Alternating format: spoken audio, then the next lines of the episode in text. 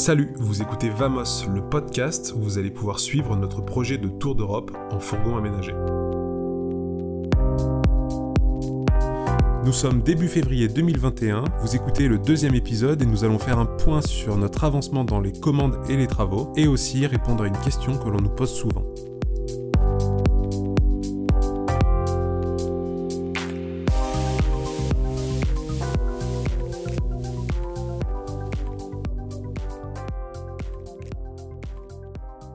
Où est-ce que nous en sommes en ce moment? Tous les travaux mécaniques sont terminés, le camion est enfin sorti du garage, on a pu repasser le contrôle technique et tout est ok. Le contrôleur technique nous a même dit que le camion était dans un super état, qu'il avait été super bien entretenu et que euh, c'était une bonne base pour commencer notre projet. On a même réalisé euh, quelques petits travaux nous-mêmes, donc on a changé les roulements euh, de la porte latérale qui couinait un peu, il y avait un drôle de bruit, en fait les roulements étaient complètement éclatés, donc on les a changés, c'était super rapide à faire, plutôt facile. On a aussi une petite surprise, en voulant prendre les mesures sur le toit pour vérifier si le panneau solaire qu'on voulait commander passait, on a découvert une énorme tache de rouille. Alors rien de grave, c'est une tache de rouille superficielle, hein, mais il va falloir qu'on la traite pour pas que ça se propage. Vous l'aurez compris, euh, on est vraiment des débutants et on n'a même pas pensé au moment de l'achat du camion à vérifier le toit. Alors c'est rien de grave, heureusement, mais voilà, c'est comme ça, faut toujours penser à tout.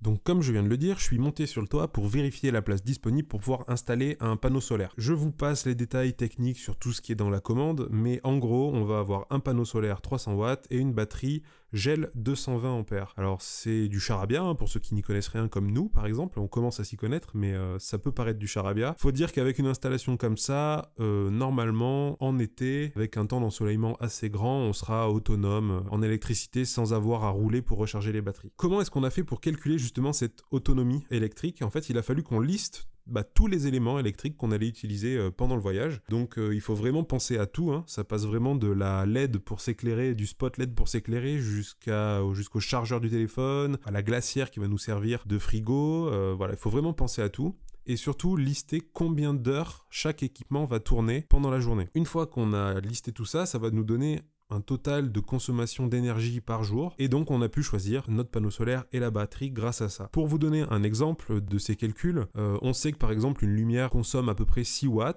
On se dit qu'on va l'utiliser à peu près 4 heures par jour, ce qui fait que sur une journée, on va utiliser 24 Wh de lumière. Pareil pour le frigo par exemple, un frigo ou une glacière, en tout cas celle qu'on a choisie fait 40 watts on va l'utiliser 24 heures sur 24, donc il va utiliser par jour 960 Wh.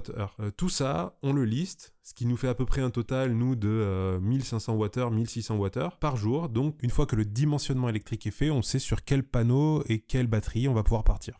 J'espère que je vous ai pas perdu avec tout ce charabia, mais nous, il a fallu qu'on s'y penche quand même un tout petit peu pour euh, choisir vraiment ce dont on avait besoin au niveau électrique. Heureusement, grâce aux vendeurs de ce genre de matos, on a pu vraiment partir sur les produits dont on avait besoin sans avoir non plus une centrale nucléaire sur le toit. Donc là, on est assez content de ce choix et j'espère qu'on n'aura pas de problème euh, au niveau autonomie électrique. On a aussi passé la commande de l'isolation, car oui, on va devoir isoler notre camion pour pas crever de chaud en été, ni mourir de froid euh, en hiver. En tout cas, j'espère le moins possible. On a décidé d'isoler le camion avec une matière qui s'appelle EcoPeg. C'est un isolant thermique qui est fabriqué en France, en Normandie. C'est constitué de fibres PET, donc polytéréphtalate d'éthylène, je l'ai dit. Euh, c'est euh, en gros euh, une matière faite à partir de plastique de bouteilles recyclées par exemple. C'est ce qu'on trouve dans les hum, doudounes, la petite ouate blanche qui tient chaud tout simplement. Donc voilà, c'est grâce à ça qu'on va pouvoir isoler. C'est une matière qui est euh, imputrescible, qui euh, résiste à l'humidité et qui euh, surtout ne se tasse pas dans le temps, etc. Donc qui est vraiment super pratique pour nous. On va coupler toutes ces plaques donc de d'Ecopeg avec une première couche de liège qu'on va coller contre la carrosserie, qui est aussi un isolant thermique et surtout phonique, donc qui va nous permettre voilà d'être plus à l'aise dans le camion. Donc trêve de, bavardage sur tout ce qui est technique. Euh, donc vous aurez compris que ça y est, au niveau mécanique, tout est ok. On a encore quelques petites babioles de rouille euh, sur le toit à changer. Mais normalement, euh, tout, devrait aller assez bien. Sauf que on s'est rendu compte en retournant dans le camion avec tous nos plans pour faire un traçage au scotch sur le sol du camion pour voir si nos plans étaient bons, qu'en fait, il fallait tout changer. Pourquoi? Parce que on n'avait pas pris en compte l'espace où se trouvait la marche pour rentrer euh, dans le camion sur la porte latérale. On pensait que la marche était centrée, c'est un détail auquel on n'avait pas fait attention, mais en fait la marche n'est pas du tout centrée, elle est collée à droite sur l'ouverture du camion et ce qui fait que ça change absolument tout au niveau de notre installation parce qu'on avait posé des meubles à certains endroits qui font que au niveau des normes, euh, notre sortie de secours, qui est notre porte latérale, n'est plus accessible correctement parce qu'il faut un certain nombre de centimètres de passage, etc. Et nous, bah, en fonction des meubles qu'on voulait mettre, en tout cas, ben, il faut tout changer parce que c'est plus possible par rapport à cette marche. Donc euh, on repart pas de zéro, on va juste modifier un peu tout ce qu'on avait fait euh, de base mais finalement, je pense que c'est un mal pour un bien parce que ce nouvel aménagement qu'on est en train d'imaginer, il est finalement beaucoup mieux adapté au camion et ça sera franchement pas plus mal. Donc c'est tout ce qu'on a à vous dire au niveau des travaux et de notre avancement. Pour l'instant, on est toujours dans les commandes et dans les prévisions de travaux. Euh, vous avez été nombreux à réagir suite au premier épisode et ça nous fait super plaisir euh, de voir que ça vous intéresse et en tout cas euh, notre aventure vous intéresse. Et on nous a posé une question qu'on nous a souvent posée dans notre entourage, c'est pourquoi est-ce qu'on n'achète pas directement un camping-car où tout est déjà installé et on n'a pas à se casser la tête à passer le VASP, etc.